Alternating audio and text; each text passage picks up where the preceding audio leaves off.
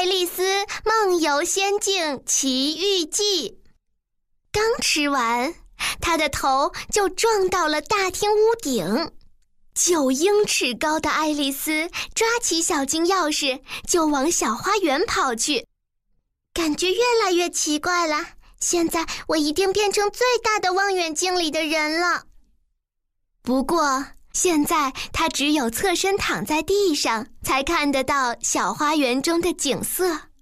爱丽丝伤心极了，她坐在地上不停地哭。你不害臊吗？长这么大了还在哭，快停下来！哭着哭着。爱丽丝听到了轻轻的脚步声，她擦干眼泪，四处瞧了瞧。只见兔子从远处急急忙忙跑过来，手里还拿着白羊皮手套和大扇子。哦，公爵夫人呀，我害他久等了，可别生气呀。爱丽丝走过去，想请教兔子出去的方法。庞大的身躯却把兔子吓了一大跳，兔子扔掉手套和扇子逃走了。劳驾先生，哎呀！大厅里很热，爱丽丝拿起手套和扇子，她边扇着扇子边背诵《小鳄鱼》，不过她的声音变得很沙哑，听上去很奇怪。小鳄鱼是怎样保养？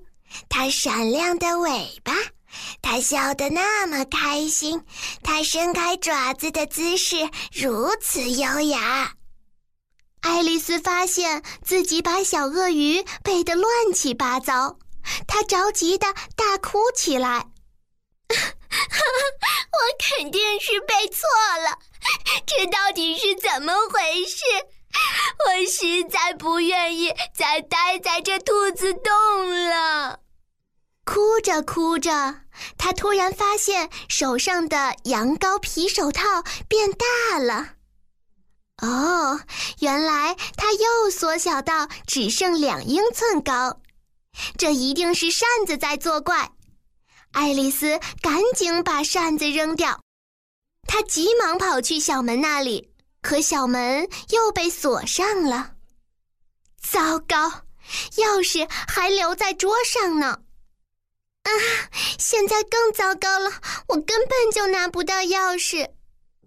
这时，扑通一声，爱丽丝掉进了装满自己眼泪的池塘里。